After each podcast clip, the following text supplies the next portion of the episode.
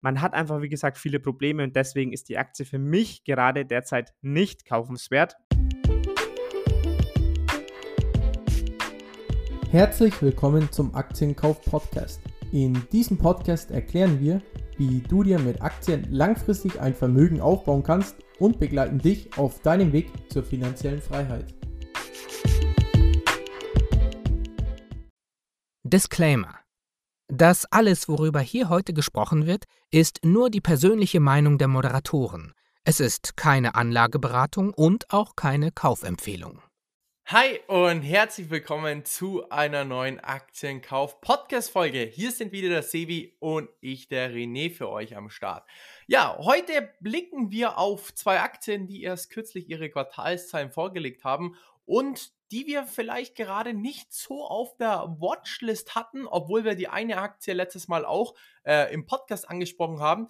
Denn Sevi, das ist ja auch eine Aktie, die bei dir im Portfolio war, falls du dir eben zehn Aktien für die Ewigkeit aussuchen könntest. Um welche Aktie handelt es sich denn heute bei dir?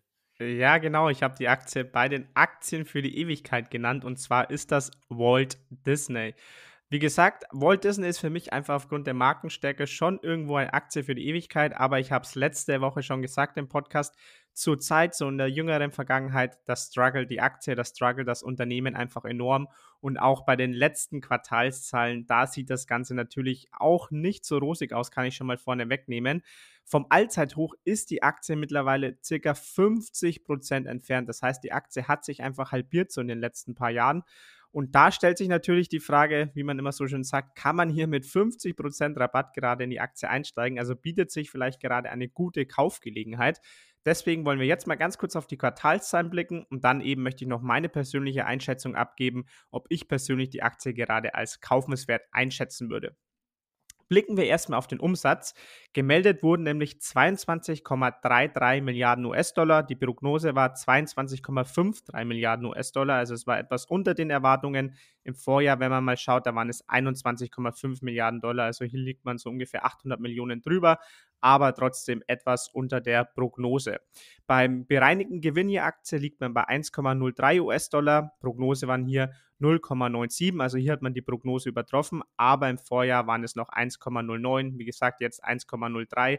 Also hier liegt man auch, ähm, ja, hier liegt man über den Prognosen, aber unter dem Vorjahr. Also alles, wenn man sich mal dieses, ja, dieses Big Picture anschaut, diese reinen Zahlen jetzt ich sag mal, ziemlich genau so in den Erwartungen. Beim einen vielleicht ein bisschen drüber, beim anderen ein bisschen drunter, aber jetzt nichts Weltbewegendes. Also hier kann man, finde ich, noch nicht allzu viel herauslesen. Wo so der erste kleine Knackpunkt ist oder wo ich so den ersten kleinen Knackpunkt identifizieren kann, ähm, ist beim Streaming oder bei den Abonnenten beim Streaming, ähm, weil das ist ja so was, was Disney so über die letzten Jahre aufgebaut hat, wo sie vielleicht auch hin wollten, wo sie die Zukunft sehen und hier hat man einfach in den letzten Quartalen ähm, mehrere Probleme, da werde ich gleich später noch drauf eingehen. Ähm, schauen wir uns vielleicht erstmal noch ganz kurz die anderen Sparten an, weil auch diese natürlich enorm wichtig für, für Disney. Und was hier zum Beispiel oder was hier einfach mal das erste große Problem ist, das klassische Werbegeschäft mit ihren Fernsehsendern, das läuft einfach nicht mehr wirklich gut, weil TV-Werbung einfach nicht mehr so gut funktioniert, wie es vielleicht früher mal noch vor 15 oder 15 Jahren funktioniert hat oder vielleicht noch länger in der Vergangenheit. Und deswegen merkt Disney hier einfach, dass die Umsätze, Gewinne und so weiter nicht mehr so wachsen, wie man es sich vielleicht wünschen würde. Dann anderer Punkt ist, ähm, die Kinofilme von Disney sind einfach die Reihe durch dieses Jahr gefloppt. Also man hatte eigentlich einen guten Kinofilm mit Marvel, ähm, Guardians of the Galaxy 3 habe ich ähm, herausgefunden, kam ziemlich gut an bei den Leuten, aber wenn man mal die anderen Filme anschaut, zum Beispiel Ariel, die Meerjungfrau, war nicht das, was man erwartet hat. Indiana Jones und das Rad des Schicksals, der neue und letzte Indiana Jones-Film, hat auch nicht wirklich das eingebracht, was man erwartet hat. Da habe ich mal so ein bisschen nachgelesen, einfach weil es mich persönlich interessiert hat. Und da auch gleich die kleine Schätzfrage an dich, René, die ich hier wieder mit eingebaut habe, einfach weil ich es persönlich sehr spannend finde und es kann ja jeder mal gerne mitschätzen. Was denkst du, René, was so eine Produktion jetzt zum Beispiel von diesem Indiana Jones-Film gekostet hat? Ich würde jetzt mal sagen, hm, boah, 500 Millionen bis eine Milliarde. Also, ich weiß okay. nicht, ob, das, ob komplett zu viel ist. Ich habe es jetzt ein bisschen an Avatar abgeschätzt, aber ich würde mal sagen 500 Millionen. Okay, also mit der unteren Grenze 500 Millionen bist du tatsächlich gar nicht so schlecht. Ähm, es sind 300 Millionen, also klar ist natürlich schon nochmal ein Stück entfernt, aber es geht so in die richtige Richtung, würde ich sagen. Fand ich einfach super spannend, das Ganze mal ähm, so ein bisschen ähm, nachzulesen, wie viel eigentlich so eine Filmproduktion kostet. Also der Film hat 300 Millionen US-Dollar gekostet. Dann muss man, und das muss man sich auch mal vorstellen, fürs Marketing sagt man ungefähr nochmal das Doppelte draufrechnen, also nochmal 300 Millionen, dann ist man bei 600 Millionen US-Dollar für einen Film und dann hat Disney eben erwartet, dass man ca. 800 Millionen US-Dollar jetzt mal hier in diesem Beispiel mit dem Indiana Jones-Film einnehmen wird. Tatsächlich waren es am Ende aber nur 356 Millionen US-Dollar. Das heißt, man hat mit diesem Film ja enorme Miese gemacht, nur um das mal so ein bisschen vorzustellen, was das bedeutet, wenn so ein Kinofilm floppt. Also das sind gleich mal ein paar hundert Millionen Dollar sofort weg. Dann das nächste Problem von Disney, wie ich schon gesagt habe, ist das ganze Streaming-Geschäft, vor allem mit Disney Plus. Das sind tatsächlich die Abonnenten mittlerweile mehrere Quartale jetzt am Stück schon rückläufig. Anfangs waren einfach alle mega gehypt. Man hat das in der Corona-Krise mehr oder weniger auf den Markt gebracht. Ähm, da war das natürlich die Rettung. Die Freizeitparks mussten schließen und jetzt kommt der Streaming-Dienst. Das ist natürlich ideal gewesen.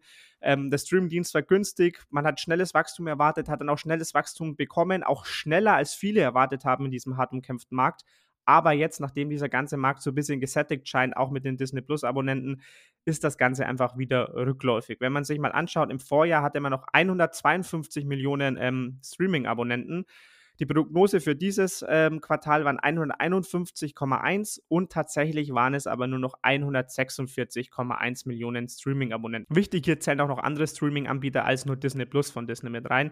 Aber wie gesagt, ähm, Disney Plus soll natürlich das, das Zugpferd sein des Unternehmens und hier hat man mittlerweile einfach auch Probleme. Man hebt die Preise an und vielen sind dann vielleicht diese teuren Preise nicht mehr dieses Abonnement wert. Außerdem ähm, sagt ähm, Disney genauso wie Netflix, man hat dieses Problem mit Passwort-Sharing. Ähm, also alle diese Probleme, die einfach so ein Streaming-Anbieter hat, die bekommt jetzt auch Disney zu spüren. Und auch das ähm, ja, sieht einfach nicht gerade super aus bei Disney. Und dann hat man noch natürlich den, den Bereich mit den Freizeitparks. Und hier muss man sagen, die Umsätze sind im Vergleich zum Vorjahr enorm gestiegen. Aber hier, wenn man mal so ein bisschen hinter diese Fassade schaut, muss man auch so ein bisschen aufpassen, denn dieser Vergleich zum Vorjahr hinkt hier ja, hinkt hier ein bisschen, beziehungsweise ich würde sagen, hinkt eigentlich gewaltig, denn Disney profitiert hier vor allem, dass die Freizeitparks in China wieder öffnen durften. Und China hatte man einfach letztes Jahr noch ähm, enorme Restriktionen durch Covid und die wurden jetzt sogar dort wieder aufgehoben oder ich weiß gar nicht, wie gerade die aktuelle Lage ist, aber zumindest zum größten Teil wieder aufgehoben. Und deswegen ist dieser Vergleich ja bisschen schwierig zu sagen, dass, äh, dass hier ähm, Disney einfach enormes Wachstum erzielt hat, denn wie gesagt, man profitiert hier vor allem von den Öffnungen der Freizeitparks in China, was wie gesagt aufgrund der Corona-Krise einfach kein sehr guter Vergleich ist. Also alles in allem kann man sagen, Disney hat derzeit gewaltige Probleme und als Aktionär von Disney hatte man in der letzten Zeit definitiv keine Freude. Wie anfangs schon gesagt, die Aktie ist nämlich derzeit rund 50% unter ihrem Allzeithoch. Also jeder, der vielleicht an diesem Allzeithoch eingestiegen ist, hat mittlerweile 50% Miese in seinem Depot stehen. Plus Dividende gibt es ja auch schon seit längerem nicht mehr. Das letzte Mal wurde die Dividende im Jahr 2020 ausgezahlt. Also alles im Allen, man hat wie gesagt keine Freude gehabt in den letzten paar Jahren mit der Disney-Aktie. Aber da stellt sich natürlich die Frage für uns Aktionäre, lohnt sich jetzt vielleicht ein Einstieg in diese Disney-Aktie zu diesem Kaufpreis um so ein bisschen antizyklisch zu handeln. Und ich muss aber ganz ehrlich sagen, meine Meinung dazu ist, nein, lohnt sich gerade nicht wirklich. Denn auch wenn Disney, wie ich schon gesagt habe, für mich eine Aktie für die Ewigkeit ist, für mich persönlich hat das Unternehmen einfach derzeit zu viele Probleme, als dass ich einen Einstieg wirklich super anbieten würde und dass man hier von 50% Rabatt sprechen kann. Vielmehr ist es für mich so, dass diese 50% Rabatt, nenne ich es jetzt mal wieder in Anführungszeichen, mehr oder weniger gerechtfertigt sind, weil die Aktie einfach Probleme hat, weil sie einfach teilweise sogar Probleme mit der Profitabilität haben, weil sie einfach sehr, sehr viel Geld verbrennen mit ihren Kinoproduktionen, ähm, um neue Streaming-Kunden zu, zu werben, um die Freizeitparks am Laufen zu halten und so weiter. Also sie haben einfach enorm viele ho und hohe Ausgaben und das schafft Disney einfach zurzeit nicht wirklich wieder reinzuholen. Sie haben das Problem mit den Fernsehsendern. Was macht man hiermit? Das Fernsehgeschäft, das Fernsehgeschäft ist einfach rückläufig. Das ist in vielen Bereichen so.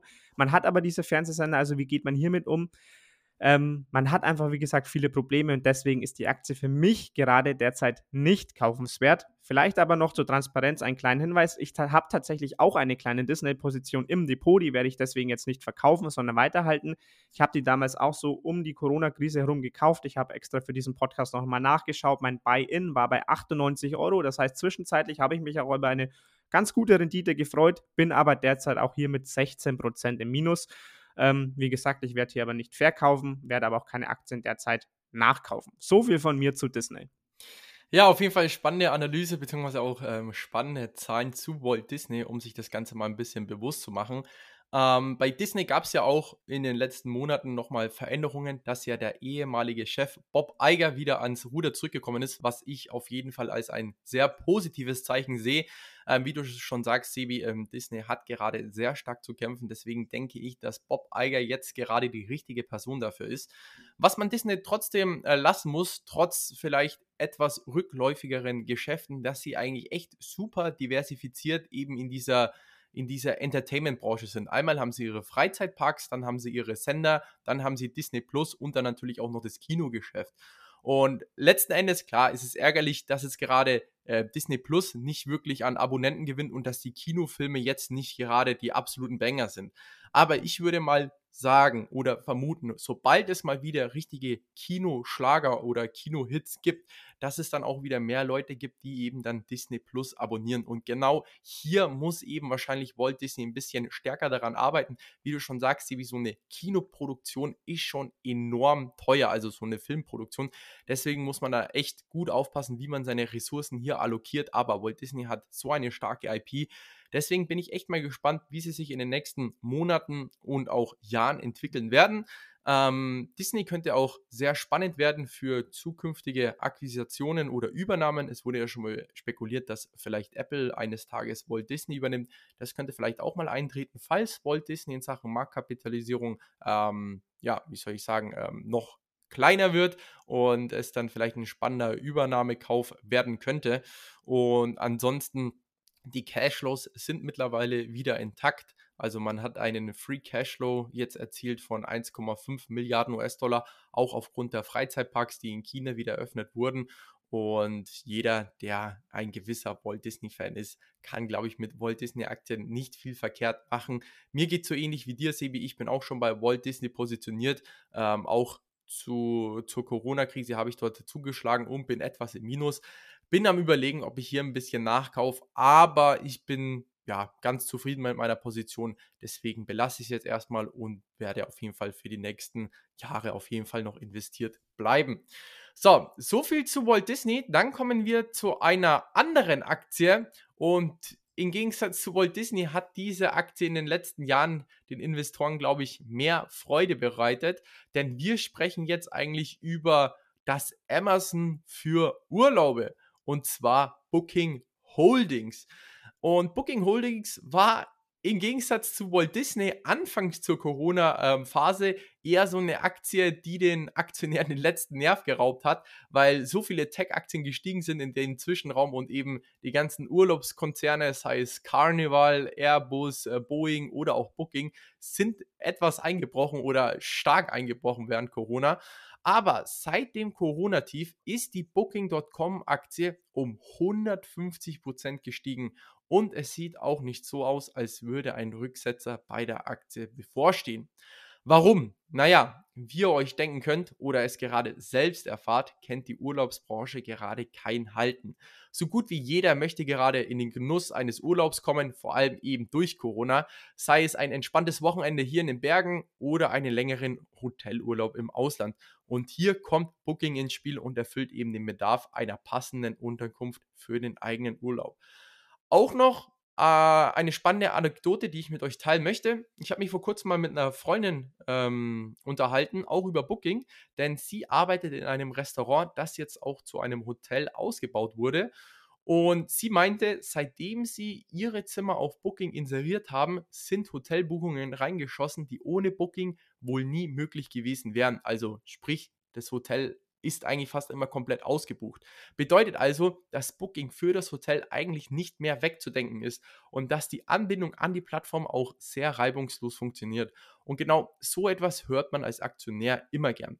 Ich weiß nicht, wie es euch da draußen geht oder zum Beispiel Sebi, wenn ihr nach Hotels schaut, dann wollt ihr es eben so ähnlich machen wie eben bei Amazon, wenn ihr nach einem Produkt sucht. Ihr möchtet eben Hotels vergleichen. Und wenn man eben sein eigenes Hotel nicht auf Booking veröffentlicht, naja, dann wird es eben auch etwas schwer gefunden zu werden. Und letzte Woche hat Booking zudem die Bücher zum abgelaufenen Quartal geöffnet und diese können sich wohl mehr als nur sehen lassen.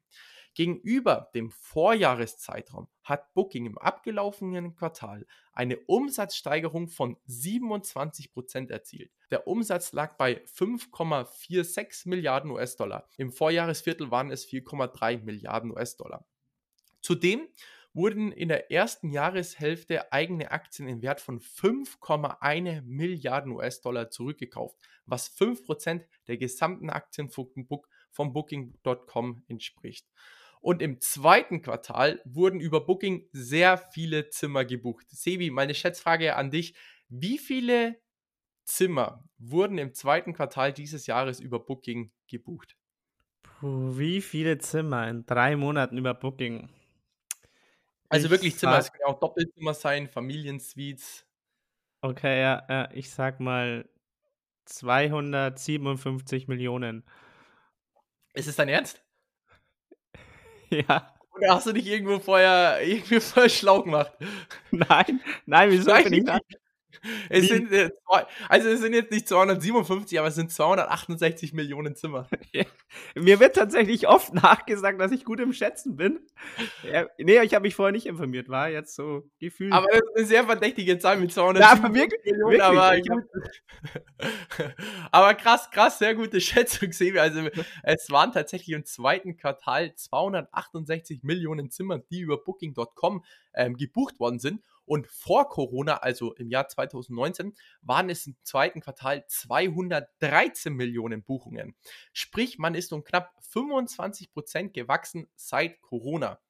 Und kurzer Fun Fact: Booking.com macht im Schnitt pro gebuchten Zimmer einen Umsatz von 20 Dollar. Und die Cashflows von Booking sind so richtig im Takt.